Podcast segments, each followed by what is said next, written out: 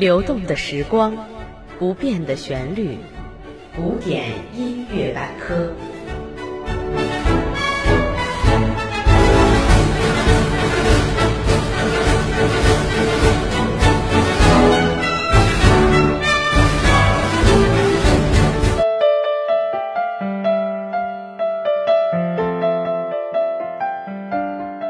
众朋友，中午好，欢迎您来到今天的古典音乐百科，我是子欢。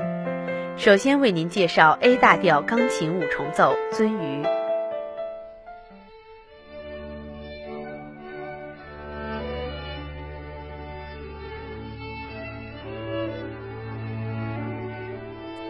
A 大调钢琴五重奏又名《鳟鱼五重奏》。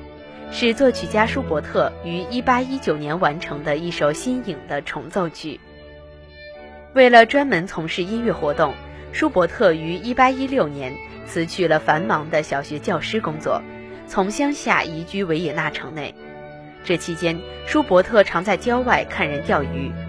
他说：“我对欢乐的游鱼十分新鲜，当他们被钓上岸时，则不胜怜惜。”我试图把这些感情倾注到歌曲中去，这是对光辉生命的祝福和对悲惨死亡的哀悼。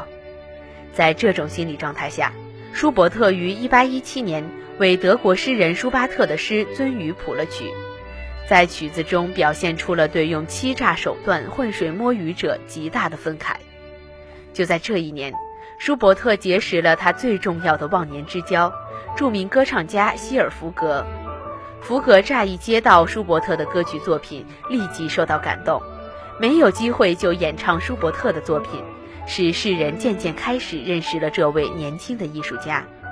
他们透过歌曲相交莫逆，给音乐史上留下了一段佳话。一八一九年，舒伯特与福格一起来到了福格的故乡，北部奥地利的小城舒泰尔，一面避暑，一面旅行演奏。这里有一位矿山主，爱好搜集各种乐器，也擅长大提琴演奏，是小城里业余音乐家的领导人物。经常有音乐小聚在他家里举行。他对两位来自音乐之都维也纳的客人由衷的欢迎，并盛情款待。这位矿山主非常喜欢歌曲《鳟鱼》，并请舒伯特为舒泰尔做个曲子。舒伯特便以鳟鱼为主题，创作了这首 A 大调钢琴五重奏。在这首变奏曲中，舒伯特运用了器乐的各种特点和手法，把原歌曲中所表达的内容进行了更加深入的刻画与描述。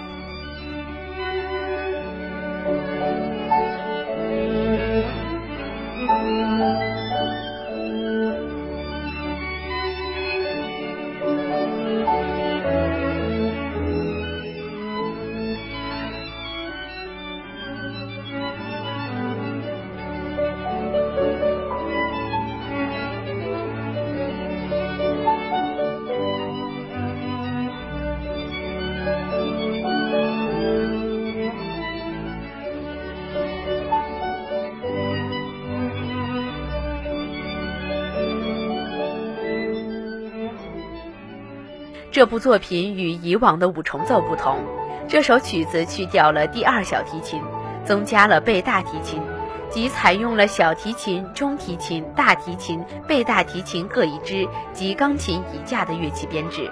另外，一般属于室内乐的重奏曲多是四个乐章的奏鸣套曲形式，而这部作品不循惯例，全曲共有五个乐章，由主题和五个变奏及小快板的结束部分组成。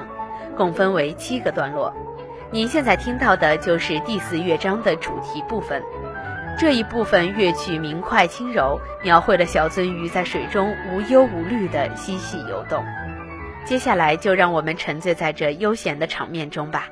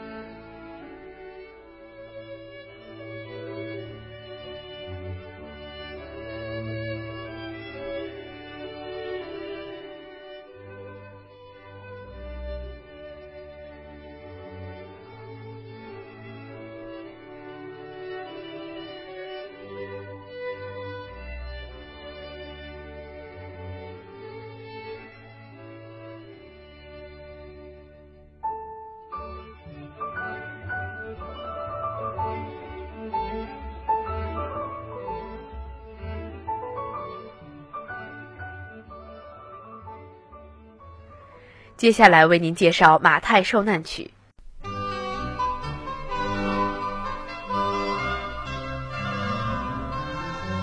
马太受难曲》是一部大型的声乐题材作品，共有两个乐章，七十八支曲子。脚本是巴赫和皮坎德合作写成的。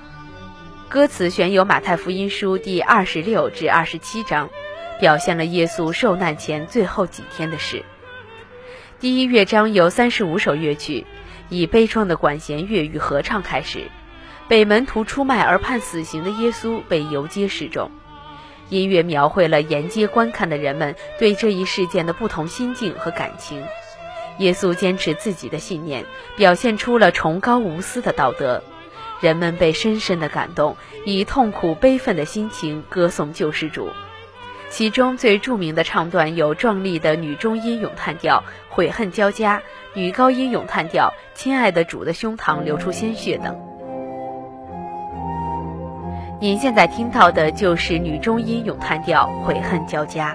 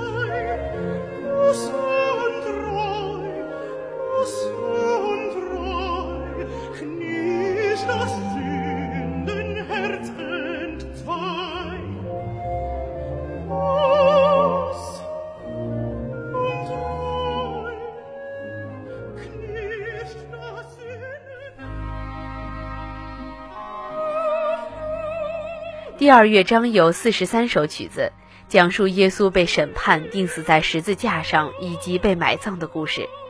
开场为女中音咏叹调，啊，我的耶稣被带走了。接着是充满了文艺复兴情调的牧歌式的四声部副歌，你的朋友哪里去了等。然后是异常激动的高潮唱段，紧接着是啊，哥哥塔被诅咒的哥哥塔。在平静安详的气氛中，完成了气氛的巨大背离。最后的合唱，我们流泪下跪，继续在安详轻柔的乐声中完成了灵魂的平静，仿佛泪已干，死神的白色帷幕轻轻地拉上了。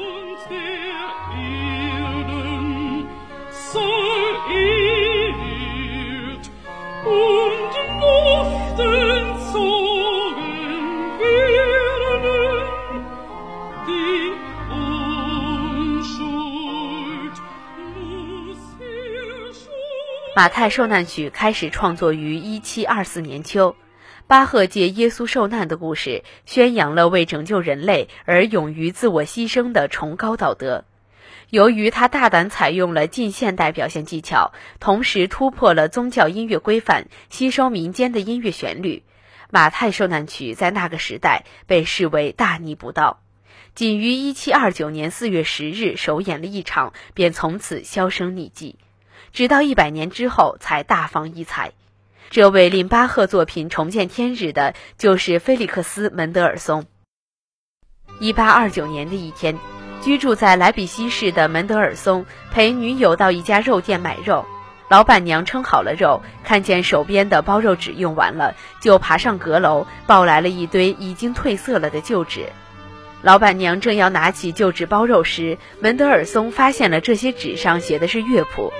职业的习惯使他不能容忍别人用乐谱来包肉，他立即制止了老板娘，并掏出钱提出要买下这堆写有乐谱的旧纸。老板娘大惑不解，但是她很愿意把这些没用的纸来换钱，便答应了门德尔松的要求。这时的门德尔松仅有二十岁，可早在十七岁时，他就写下了杰出的管弦乐序曲《仲夏夜之梦》，已具有了相当高的音乐造诣。他还热衷于振兴和发展德国优秀的古典和民族音乐，具有强烈的艺术使命感。回到家里，他立刻关起门来整理这堆旧乐谱。几天过去了，门德尔松一页页地翻着整理好的乐谱，思索着，吟唱着，眼里不住闪烁着兴奋的光芒，再也忍不住内心的激动。这是一部杰作，天才的杰作。最后，他的眼光落在了一行小字上：“无主受难曲，根据圣马太福音，约翰·塞巴斯蒂安·巴赫。”巴赫《无主受难曲》，哦，这就是那部《马太受难曲》呀。门德尔松自言自语道，并不由得感叹：“巴赫，伟大的巴赫，可怜的巴赫。”随后，门德尔松求助于姐姐芬妮，组成了二十个人的合唱团，开始了刻苦的练习。他用右手指指挥棒，用左手来弹钢琴伴奏。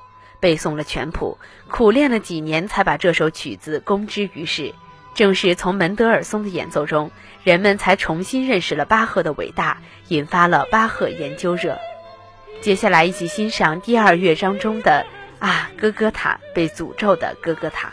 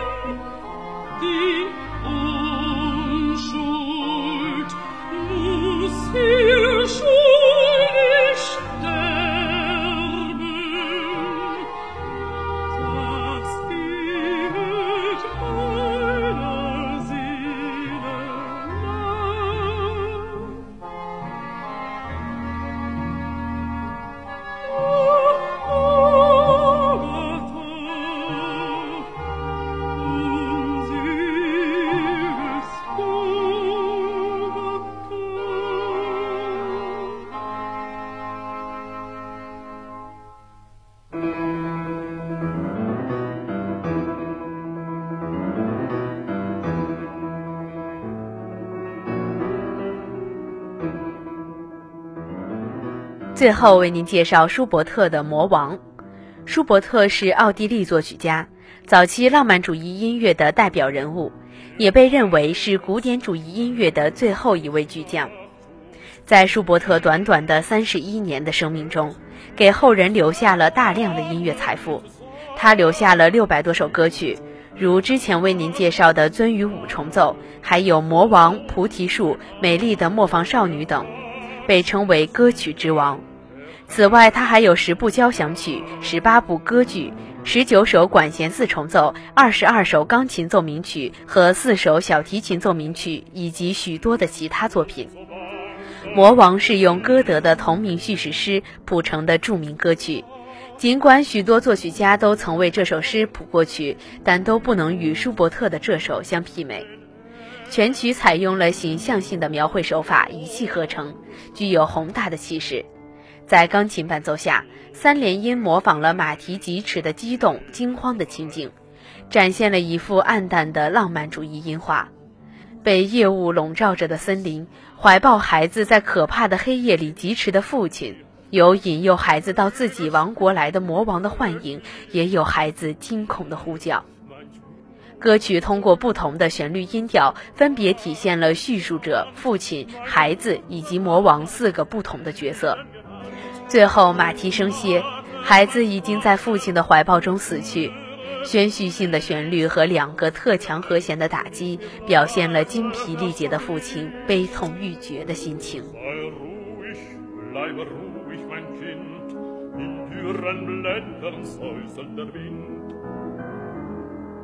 bist einer Knabe, du mit mir gehen. meine Töchter sollen dich warten schön, meine Töchter führen den nächtlichen Rhein und wiegen und tanzen und singen dich heim, sie wiegen und tanzen und singen dich heim. Mein Vater, mein Vater, und siehst du nicht dort, der Königstöchter am Füße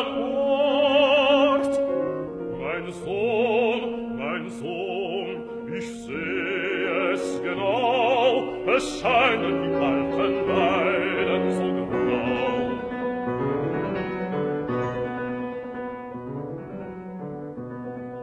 Ich liebe dich, mich reizt deine schöne Gestalt, und bist du nicht willig, so brauch ich Gewalt.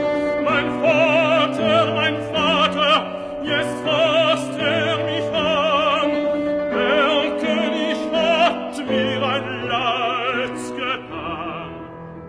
您现在听到的就是歌曲《魔王》。一七八一年四月的一个晚上，德国东部的一个乡村里，一位农民抱着重病的孩子，骑马赶往耶纳，寻求一位著名的内科医生的帮助。但医生已经对这种病束手无策，农民只好抱着孩子返回。还没来得及赶到家里，孩子就已经死在了马上。几天之后，诗人歌德来到了这个村落，在一家旅馆里听到了这桩伤心的事，使他联想起了雾王在黑夜里抢夺孩子的民间传说。他的同时代人赫尔德所编的民歌中各族人民的声音里，有一首丹麦民歌《魔王的女儿》，也在他的脑子里浮现了起来。在这些事件的启发下，歌德把听到的真人真事和关于巫王的民间传说联系起来，写下了著名的叙事诗魔王。接下来一起欣赏舒伯特的魔王。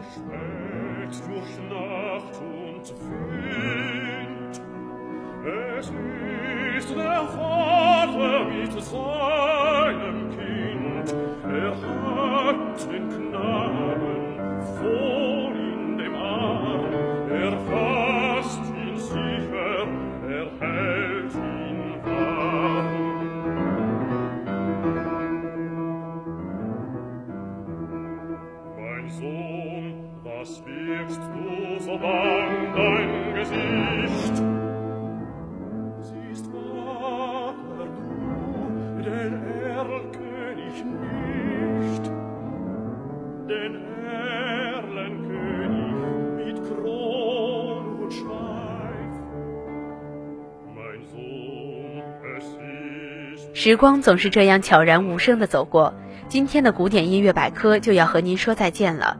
感谢您的收听与支持，我们下周同一时间不见不散。